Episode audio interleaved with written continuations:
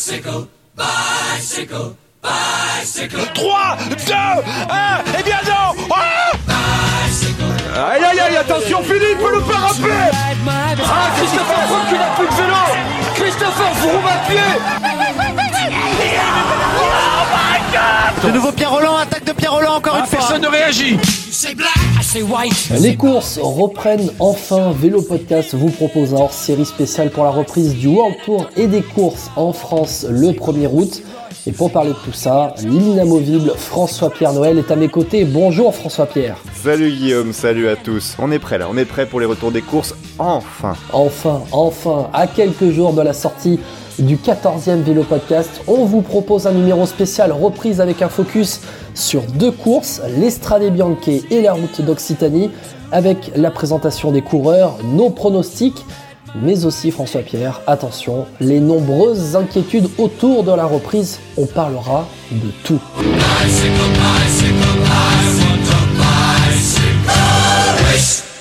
Et commençons par la course World Tour, la course de reprise hein, reprogrammée au 1er août, l'Estrade Bianche, une course hein, qui est d'habitude prévue début mars en préparation de Milan-San Remo. Et justement, hein, l'Estrade seront d'ailleurs plus que jamais la préparation à la Primavera, Guillaume. Milan-San Remo a été reprogrammé au 8 août. Les Stradés sont donc placés pile une semaine avant, mais aussi deux semaines avant le Tour de Lombardie qui est prévu le 15 août. Attention aux conditions météo sur l'Estradé parce que ce ne sera vraiment pas les mêmes conditions qu'au mois de mars. Les températures annoncées seront autour des 40 degrés. Pas facile pour ceux qui seront au milieu de la poussière des 11 chemins blancs italiens. Et au départ, François-Pierre, il y aura 24 équipes. Oui, tu la sens la poussière blanche là? Tu la sens? Hmm, Tu la sens euh, Pour ceux qui ont les allergies, ça va pas être bon. hein. Ah, ça va pas être simple, ouais.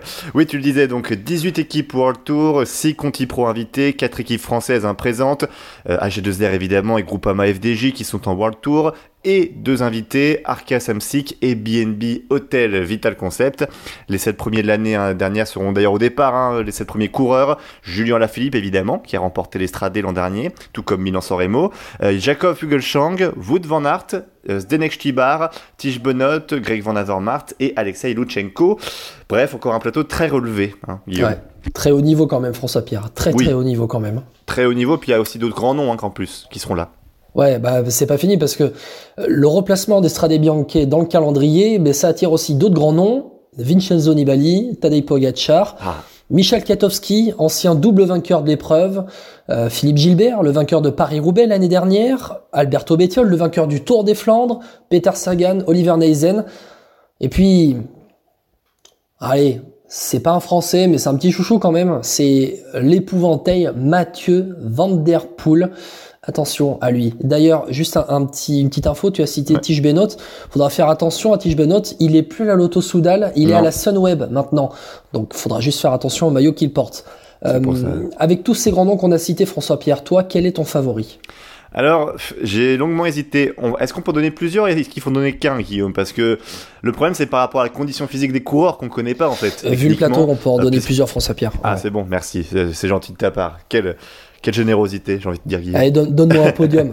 Un Bah, moi, je, en fait, moi, je te dis, il y en a un que je vois sur, sur le podium, c'est Wout van Aert. Parce que ça fait deux ans qu'il fait troisième. Est-ce que cette année, c'est la bonne? Bah, on sait pas, parce que, encore une fois, c'est la condition physique. On va découvrir euh, la condition de certains coureurs. On sait pas s'ils seront prêts ou non, s'ils ont physiquement les épaules pour tenir la distance, euh, pour attaquer sur la fin. Euh, voilà, bon, il y a beaucoup d'inconnus. Moi, je vois quand même Wout van Aert, qui est donc leader de la, la Jumbo Visma sur cette course, sur le podium sûr. J'aimerais bien pour lui qu'il gagne, parce que ça fait quelques années, du coup, deux ans, qu'il finit sur le podium troisième. Euh, Faudrait pas que ça fasse un- une ch'tibar, quoi, tu sais, à finir à chaque fois sur le podium. Et euh, moi, j'irais Van Der Poel aussi, parce que Van Der Poel, il découvre, et quand il découvre, il- je pense que c'est un animal, il veut tout gagner. Donc euh, voilà, Van Der Poel sur mon podium sûr. Et je vois bien, euh, mais vraiment, alors là, c'est personnel, je vois bien un petit Oliver Neisen de H2R La Mondiale faire un petit coup. Euh, parce que bah lui pareil. Tu penses. Lui euh, bon c'est pas sa condition mais il a de grandes ambitions cette année. Il a prolongé son contrat donc il a plus la tête à ça. Euh, c'est-à-dire a plus de de- d'inquiétude sur ce sujet là c'est tout bénef quoi. Donc euh, moi je vois bien un podium un peu comme ça euh, belge euh, néerlandais quoi. Et toi Guillaume? Euh, franchement, je, je- je te rejoins un peu. Alors après, vous de Van Aert, j'allais te dire qu'il y a une incertitude, mais en fait, l'incertitude, elle plaide pour tout le monde. Vous de Van Voilà. Aert, faut se souvenir que l'année dernière, au Tour de France, il avait quand même fait une grosse chute et que son retour à la compétition, c'était au mois de février cette année sur le Het Newsblad. Il avait fait 11e, mais finalement, euh, bah, c'est sa seule course qu'il a pu disputer depuis euh, sa chute sur le Tour de France l'année dernière. Faut, faut pas l'oublier comme ça. Ah oui, bien Pierre. sûr. Non, mais effectivement. Après, moi, euh, sur vous de Van Aert, on sait pas comme n'importe quel coureur, parce qu'il a quand même eu euh, lui aussi le confinement pour pouvoir rouler. Je pense que c'était pas les mêmes règles qu'en France. Enfin voilà, il a pu s'entraîner, quoi. Ouais, mais exactement. Et en fait, euh, finalement, c'est- euh, finalement, en fait, je, je sais, en- c'est très bizarre parce que pour une fois, je ne sais pas quoi réellement penser des coureurs. T'as bien favori Euh, quand même. Hormis Ouais, j'ai mais j'ai les favoris du cœur parce que finalement, sur les, en termes de niveau. Co- Comment, comment juger en termes de niveau? Ah non, on, est pas, là, on, va Ah juger oui, au premier route. Comment juger quoi? Oui, oui, mais, mais lequel est ton favori de cœur alors, du coup? Tu vas me sortir un Alaphilippe encore? Bah franchement, euh, chouchou à la Philippe et puis bon, c'est le vainqueur l'année dernière. euh, il va vouloir certainement, il va vouloir certainement euh, marquer le coup aussi pour la reprise. Euh, il a sûrement de grandes ambitions pour la seconde partie de saison et puis ben là, ça commence. C'est le 1er août. C'est là que ça commence. Il faudra pas se louper. Euh, après, ouais, ben je vais, je vais te rejoindre sur les Van Der Poel et Van Aert parce que finalement, euh, l'Estrade Bianche, c'est un peu du cyclocross euh, sur 5 heures, quoi. Tu vois, donc. euh, c'est c'est leur terrain favori et puis bah à la Philippe euh, je te...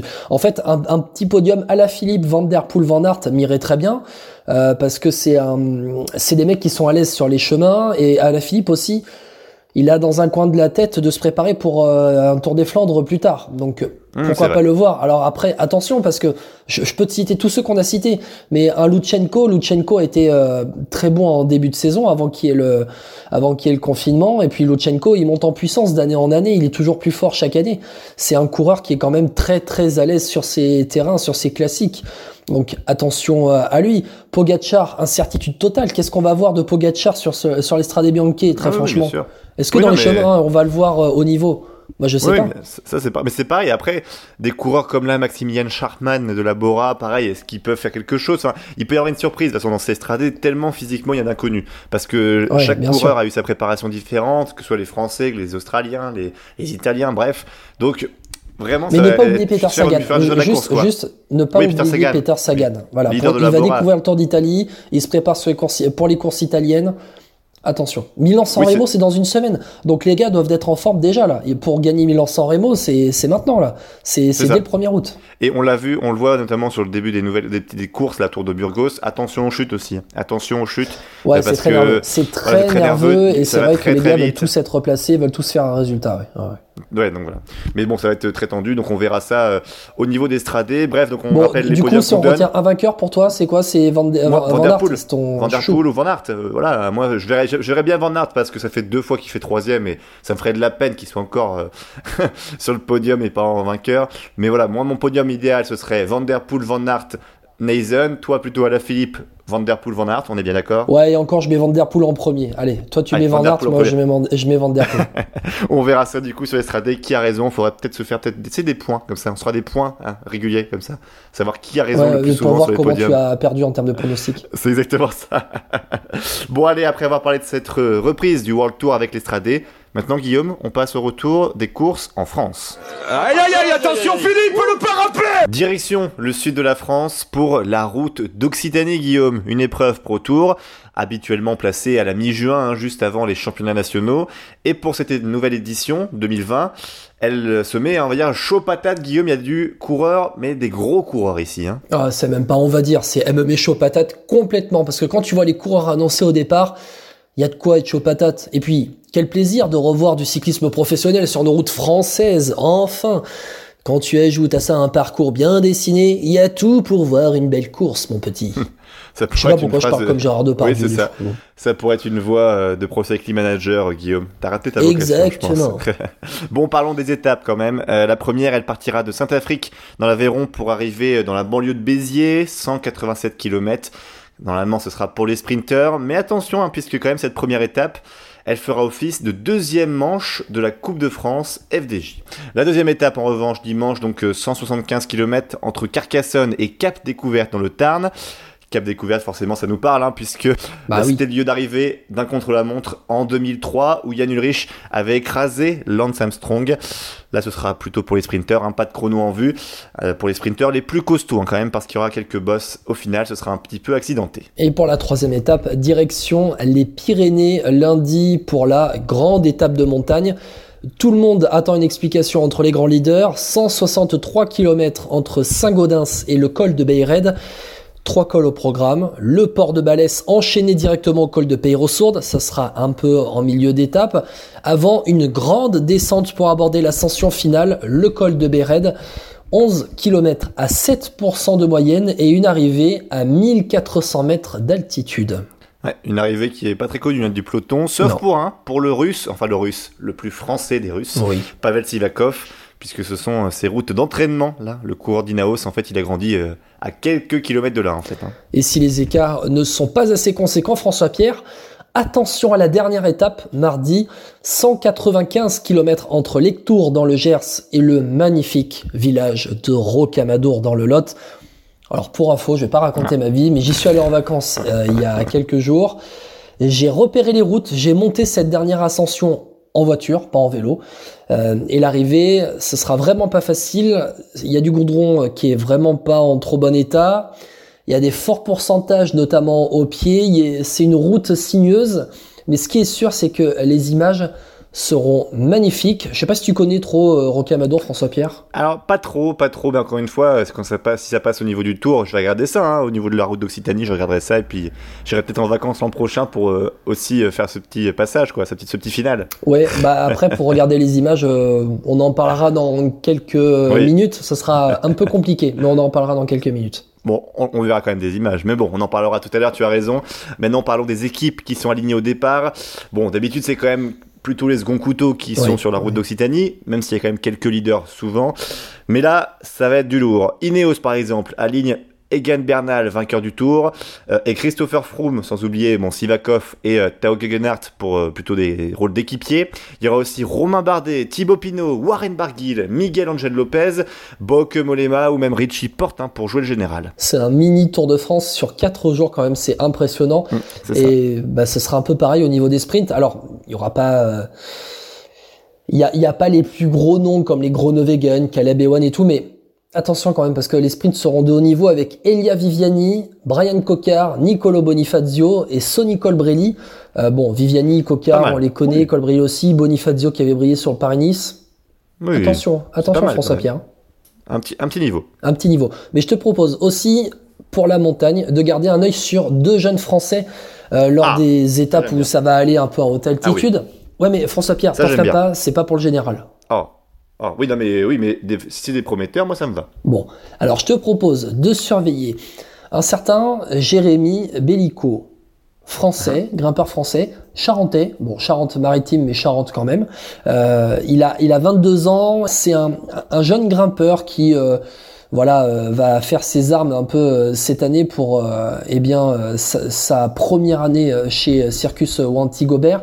Et je te propose aussi de jeter un œil sur un, un mec comment dire qui a un parcours peu banal. Il s'appelle Adrien Guillaudet. Il est à, à Saint-Michel-Aubert 93. Euh, c'est sa première année chez Saint-Michel-Aubert. Mhm. Et l'année dernière, en fait, si tu avais un peu regardé euh, euh, les courses euh, françaises, notamment, tu avais pu voir un, un petit grimpeur s'échapper dans le Mont Ventoux, dans la première classique du Mont Ventoux. Euh, il avait euh, marqué euh, le coup, il avait terminé 13e au final et sous des couleurs euh, pff, totalement inconnues. C'était l'équipe Interpro Cycling Academy. Et ce mec-là, ben, l'année dernière, il a notamment remporté le Tour de Guadeloupe. Il fait 9e du Tour Mhm. du Japon. Mais c'est un, un mec qui a 26 ans en fait. C'est pas un tout jeune. Il a 26 ans, mais il est là. Il découvre le niveau continental. Et il faudra quand même jeter un, un- un petit œil sur lui parce que voilà, les, les coureurs atypiques euh, comme ça, il faut toujours y faire un peu attention. C'est vrai. Et pour le général final, donc le classement général de cette route d'Occitanie, euh, tu miseras pas sur Non, eux, j'imagine. Non, je vais quand même être honnête, je vais pas miser sur eux, on va quand même euh, se mettre euh, du côté des gros favoris. Après, ça va être serré, François Pierre. Non? Oui, oui, ça va être serré. Bah, de toute façon, au niveau des favoris, ouais, tu vois qui, toi? tout va se jouer, tout va se jouer sur, le lundi déjà de toute façon. Sur le lundi avec la, la grosse étape, comme tu l'as dit, l'étape de montagne. Pff, dire euh, Encore une fois, on va être sur la même problématique que la Stradé, c'est-à-dire que bah on n'a pas trop le, niveau des coureurs. Moi, je vois bien déjà un Egan Bernal en forme parce qu'il a l'air euh, très très chaud quand on voit les annonces de ses coachs. Évidemment, bon, d'Ineos, mais même par rapport à la Colombie, ce qu'ils ont pu faire par rapport à d'autres pays, euh, ils ont pu s'entraîner beaucoup plus régulièrement que les Français notamment.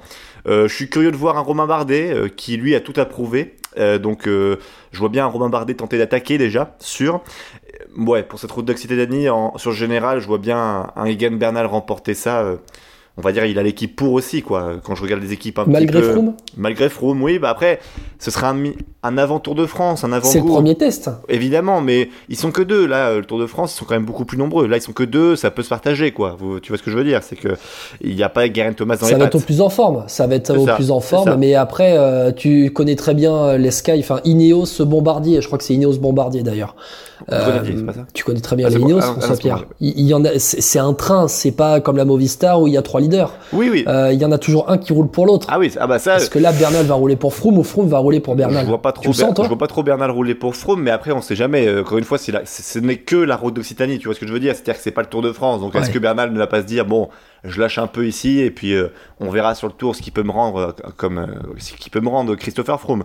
Après, moi je regarde l'équipe FDJ qui me paraît plutôt pas mal aussi. Donc Pinot s'il est en forme, il va pouvoir aller loin, mais mais c'est pareil, voilà, c'est un peu le test pour tout le monde, hein, mais vraiment, moi je vois plus un Egan Bernal. Et toi Guillaume, tu vois qui Bah, je te dirais aussi que l'équipe FDJ me plaît pas mal parce que bah, Pinot il sera entouré de Madouas, de Reichenbach, donc c'est c'est un début de répétition pour le Tour de France, mais tu peux pas tu peux pas oublier Ineos. Ah bah non, voilà. tu peux pas oublier Ineos. Donc voilà, il, pas- il va y avoir, à mon avis, il va y avoir une lutte. Je sais pas pourquoi, mais malheureusement Bardet, je vois pas lutter jusqu'à la fin. Barguil, je vois peut-être un peu juste comme Bardet. Miguel Angel Lopez, c'est toujours un peu l'interrogation. Tu Oui. sais pas trop à quoi t'attendre avec lui. Mais allez, si je dois retenir que trois, je mettrai une lutte entre Bernal, Pinot et Molema. Voilà. Ah, Molema, c'est vrai qu'on l'a un peu oublié. Bon, Molema, oui, il peut faire quelque chose parce qu'il n'y a qu'une étape de montagne, alors. Donc ça, oui, c'est vrai, vrai qu'il... Ouais, mais après, bon, il y a Molema et Richie Porte pour la Trek. Donc tu sais pas trop à quoi t'attendre. Euh. Richie Porte, bon, bah, il est toujours là. Mais Molema, c'est un coureur qui est monté un peu en puissance la saison dernière. Et je me dis, cette année, c'est peut-être euh, une saison de la confirmation pour lui. Donc C'est vrai. attention, c'est peut-être, en fait, c'est sur ça que je me base pour, euh, pour mettre Bocke Molema. Mais, allez, un petit euh, duel Bernal, euh, Bernal Pinot, franchement, Oui. pour se rappeler euh, au souvenir du Tour de France.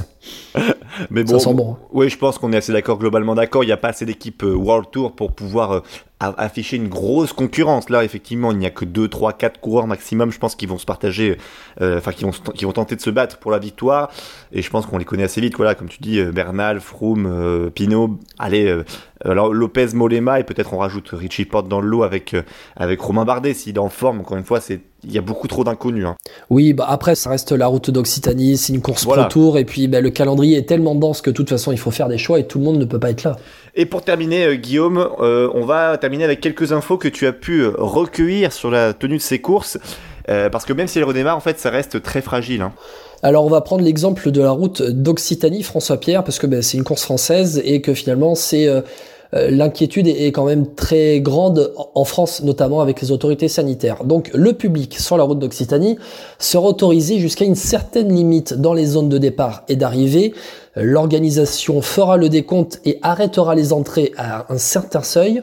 Sur la ligne d'arrivée, les seules personnes autorisées seront les photographes, ils seront 5 au maximum, et un caméraman pour le diffuseur Eurosport avec une mauvaise nouvelle déjà pour les passionnés.